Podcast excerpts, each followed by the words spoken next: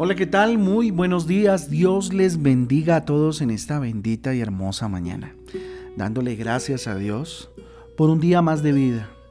Dándole gracias a Dios por la oportunidad que nos da de un día más vivir, de glorificarlo, un día más para darle gracias por todo lo bueno y lo misericordioso que es. Eh, con ustedes su pastor y servidor Fabián Giraldo del Ministerio Transforma. Les doy la bienvenida a este espacio devocional donde juntos somos transformados, somos renovados por la palabra de Dios. Y les invito hoy a iniciar el libro de Ruth en el capítulo 1, el libro de Ruth en el capítulo 1 y el Salmo 59, continuando con toda esta recorrido por los salmos. Dios soberano se sirve de las decisiones tomadas en medio de calamidad y cumple sus planes providenciales. Ruth capítulo 1, versículo del 1 al 13. La bondad de la fidelidad de Dios no es opacada por las eh, o por la enorme maldad de la época de los jueces. Ruth capítulo 1 del 14 al 18. Les invito a que leamos este libro con mucha atención y eh, sé que Dios nos va a hablar de una manera muy, muy especial. Mientras tanto, yo les invito a que continuemos con nuestra, nuestro estudio o nuestro recorrido por los salmos, que es lo que hemos venido haciendo durante todo este tiempo. Hoy con el Salmo 59, Salmo capítulo 59. Aquí encontramos algo bien interesante. Un Dios, Dios de amparo y refugio Dios nuestro amparo, Dios nuestro refugio. Miren, mientras estemos en este mundo es normal que tengamos aflicciones, angustias, momentos difíciles, problemas, provocados por las dificultades que eh, tenemos día con día, ¿verdad? Y David en este salmo maravilloso también mm, estaba pasando por un momento muy difícil y así lo expresa. Miren en el versículo uno lo que dice, dice, líbrame de mis enemigos, oh Dios mío, ponme a salvo de los que se levantan contra mí. Los enemigos de David eran físicos. Nuestros enemigos pueden ser emocionales, económicos o a nivel de salud. O también, ¿por qué no?, físicos, ¿verdad? Miren, muchas veces no necesitamos buscar enemigos, ellos llegan solos, ¿sí? O a veces salen a nuestro encuentro en medio de nuestro caminar. En el versículo 3 y el versículo 4 de este Salmo 59 dice lo siguiente, abro comillas, porque he aquí están acechando mi vida, se han juntado contra mí poderosos, no por falta mía, ni pecado mío, oh Jehová, sin delito mío corren y se aperciben, despierta para venir a mi encuentro y mira. La mejor forma de proteger eh, a una persona no es quitándole los problemas, créame, ya que ellos hacen parte de la vida. La mejor forma de proteger, por ejemplo, a un soldado no es manteniéndole, eh, manteniéndole fuera de la guerra. Eh, la mejor forma de protegerlo es entrenándolo, ¿cierto? Para que enfrente precisamente la batalla en cualquier momento. Asimismo Jesús, Jesús no nos quita los problemas, pero se convierte en nuestro amparo y se convierte en nuestro refugio mientras pasamos en medio de la dificultad, en medio del desierto, en medio de la angustia. Nos prepara, nos capacita para ello, ¿verdad? Y pues obviamente forma nuestro carácter en el paso por estas circunstancias y situaciones que resultan a veces bastante fuertes y dolorosas. En el versículo 16 de este salmo que estamos estudiando el día de hoy, el Salmo 59, encontramos lo siguiente, abro comillas, pero yo cantaré de tu poder y alabaré de mañana tu misericordia, porque has sido mi amparo y refugio en el día de mi angustia. Cierro comillas. Qué versículo maravilloso, ¿sí? Miren, amparar tiene que ver con eh, acción o con el hacer de una persona, ¿sí? Tiene que ver con el, actuar, tiene que ver con una acción fruto de, esa necesidad de amparar a otro, ¿cierto? Amparar a una persona es ayudarla o apoyarla para que consiga algo. Eh, nuestros hijos saben que tienen nuestro amparo, por ejemplo, eh, en los diferentes escenarios. ¿sí? Porque tienen unos padres que los guardan, que los cuidan, que los preparan para enfrentar la vida. Eh, no le hacemos las tareas los papás que han tenido, por ejemplo, en este tiempo que trabajar con ellos, lo peor que pudiesen hacer es hacerles las tareas, ¿sí? Más bien les ayudan, ¿verdad? A que ellos mismos las hagan. El mejor padre no es el que le trae el pescado al hijo preparado y hecho, es el que le enseña a pescar, ¿verdad? El que le enseña a pescar. Entonces, ¿cómo podemos amparar a alguien? ¿Sí? ¿Cómo podemos amparar a alguien? En el Salmo 144, en el versículo 1 dice, bendito sea Jehová, mi roca, quien adiestra mis manos para la batalla y mis dedos para la guerra. Un versículo bastante interesante y bastante popular en medio del ámbito cristiano. ¿sí? ¿Cómo podemos amparar a alguien? Necesitamos de entrenamiento. Un buen padre no es el que prepara una burbuja de cristal para proteger a sus hijos, créame, ¿sí? protegerlos del mundo, de las situaciones. Un buen padre es aquel que es capaz de, preparar a su hijo para que conquiste al mundo. ¿Sí? Y así mismo lo hace Dios con nosotros. ¿Sí? Por eso la invitación hoy, y quiero hacer un paréntesis aquí para los que son padres. ¿Sí? Qué importante es que entrenes a tus hijos, que los adiestres, que eh, bajo la luz de Dios eh, bajo el filtrar todo en la palabra de Dios, te conviertas en un, en un entrenador para lanzar a tus hijos al mundo, para que sean buenas personas y para que sepan tomar buenas decisiones. Entonces involucra a tus hijos en lo que haces, por ejemplo, es importante. Mire que en Segunda de Reyes 4, del 4 al 5 dice, entra luego y enciérrate tú y tus hijos y echa en todas las vasijas y cuando una eh, esté llena, ponla aparte y se fue la mujer y cerró la puerta, encerrándose ella y sus hijos, y ellos le traían las vasijas y ella echaba del aceite.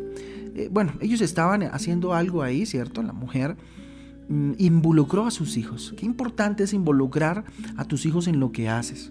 En tu trabajo, eh, involucrar a tus hijos, eh, inclusive en los tiempos de oración que tú tienes, en los tiempos de apartarnos, de apartarte para estudiar la palabra de Dios, y los involucrando desde muy niños en lo que tú realizas, para que tú seas testimonio. Claro que en ese sentido es importante ser testimonio para tus hijos.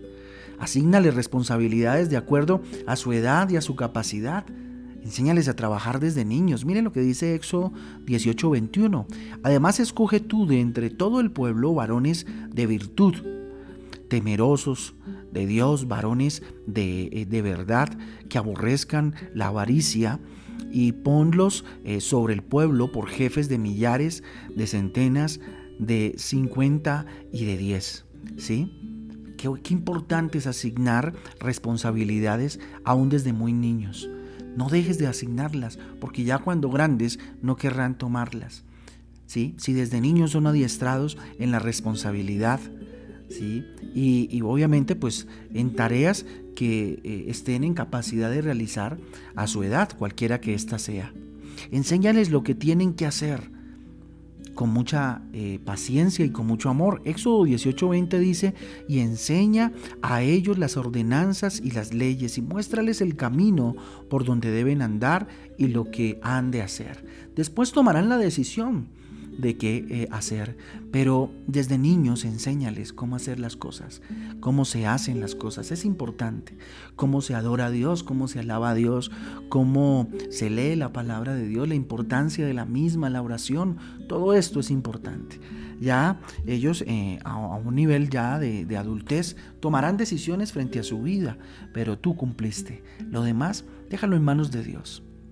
Otro punto importante lo encontramos en Mateo 7, del 19 al 20, cuando dice, todo árbol que no da fruto es cortado y echado en el fuego, así que por sus frutos los conoceréis. Qué bueno eh, es eh, llevar a aquellos a los cuales estás amparando, eh, estoy hablando mucho de los hijos, pero puede que tú estés amparando también a tu familia, ¿verdad? A tus amigos, ¿sí? Cuando yo ofrezco amparo, soy de los que tengo que, eh, de alguna manera, invitar a dar fruto a aquellos a los cuales tengo eh, bajo mi, supervisión, ¿no? En este caso, de pronto, eh, con el ejemplo que hemos venido hablando acerca de los hijos. Qué importante es exigirles resultados de alguna manera a través de los frutos. De nada sirve la preparación y el entrenamiento si no se produce un fruto, si no hay un fruto en medio de todo esto. Por eso es importante que los involucres, les decía hace un momento, eh, por ejemplo, en la actividad de estudiar la palabra de Dios. ¿sí? Y dejarles tareas que en algún momento den fruto de lo que están estudiando. Otro punto importante es motivar a dar más de lo que puede, a dar la milla extra, a dar un poco más allá.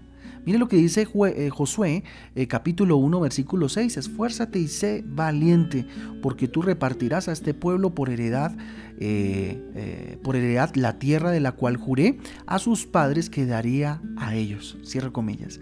Importante esforzarse es obligarse a dar más de lo que uno cree que puede dar. Qué importante es que desde muy niños o desde muy temprana edad se enseñe la importancia y la capacidad que tenemos de dar un poco más de lo que creemos podemos dar. Y eso solamente lo da el Espíritu Santo. El ser humano está preparado para lograr grandes cosas, pero no las que va a conseguir, sino no las va a conseguir, créame, si si no se presiona de alguna manera, si no tiene un mentor de alguna manera. Eso es generar amparo ¿sí? En este caso sobre los hijos o sobre aquellos que tenemos a nuestro alrededor. Eh, por ejemplo, quiere hacer ejercicios físicos, pero le da pereza. Puede estudiar, pero prefiere decir que no puede. ¿sí? Entonces se van generando excusas en medio del proceso. Por eso es necesario un mentor. Un mentor que inclusive en ocasiones deba obligar un poco, ¿cierto?, a despertar eso que Dios ha puesto en el corazón de aquel que se está eh, amparando, ¿no? Para Jesucristo las personas eh, que tan solo dan lo que pueden eh, o hacen lo que les toca, no son, mm, no son más que inútiles, créame. Así dice la palabra de Dios. Miren Lucas 17:10. Así también vosotros, cuando hayáis hecho todo lo que os ha sido ordenado, decid, siervos inútiles somos, pues lo que debíamos hacer, hicimos. Tremendo nos dice inútiles cuando solo hacemos lo que nos toca hacer y no damos un poco más de lo que podemos, pues obviamente estamos capacitados dar y estamos habilitados para dar. Aquí sí me salgo un poco del ejemplo de los padres para ir un poco al ejemplo de, eh, de la vida cotidiana. ¿Cómo están tus finanzas, por ejemplo? ¿Das un poco más de lo que puedes dar o las administras como toca administrarlas? Y ya, ¿sí? En algún momento Dios va a pedir cuentas de cómo manejas los recursos que Él te da. Qué importante es no ser perezoso en ese sentido, manejar bien las finanzas, manejar bien nuestra salud. Dios me ha venido hablando mucho a nivel personal, perdónenme que hable de mí, en ese sentido, el manejo de la salud, el manejo de nuestra, de nuestra vida eh, física. Qué importante Qué importante es saberla administrar bien.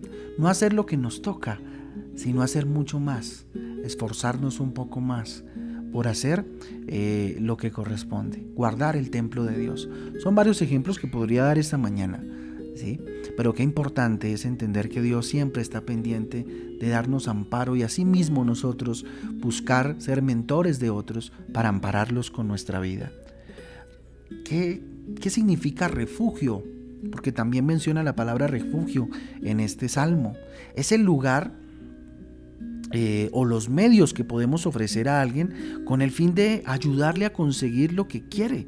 ¿sí? Jesucristo eh, no nos eh, hace las cosas, pero nos facilita los medios, nos da las herramientas y nos enseña a usarlas. ¿sí?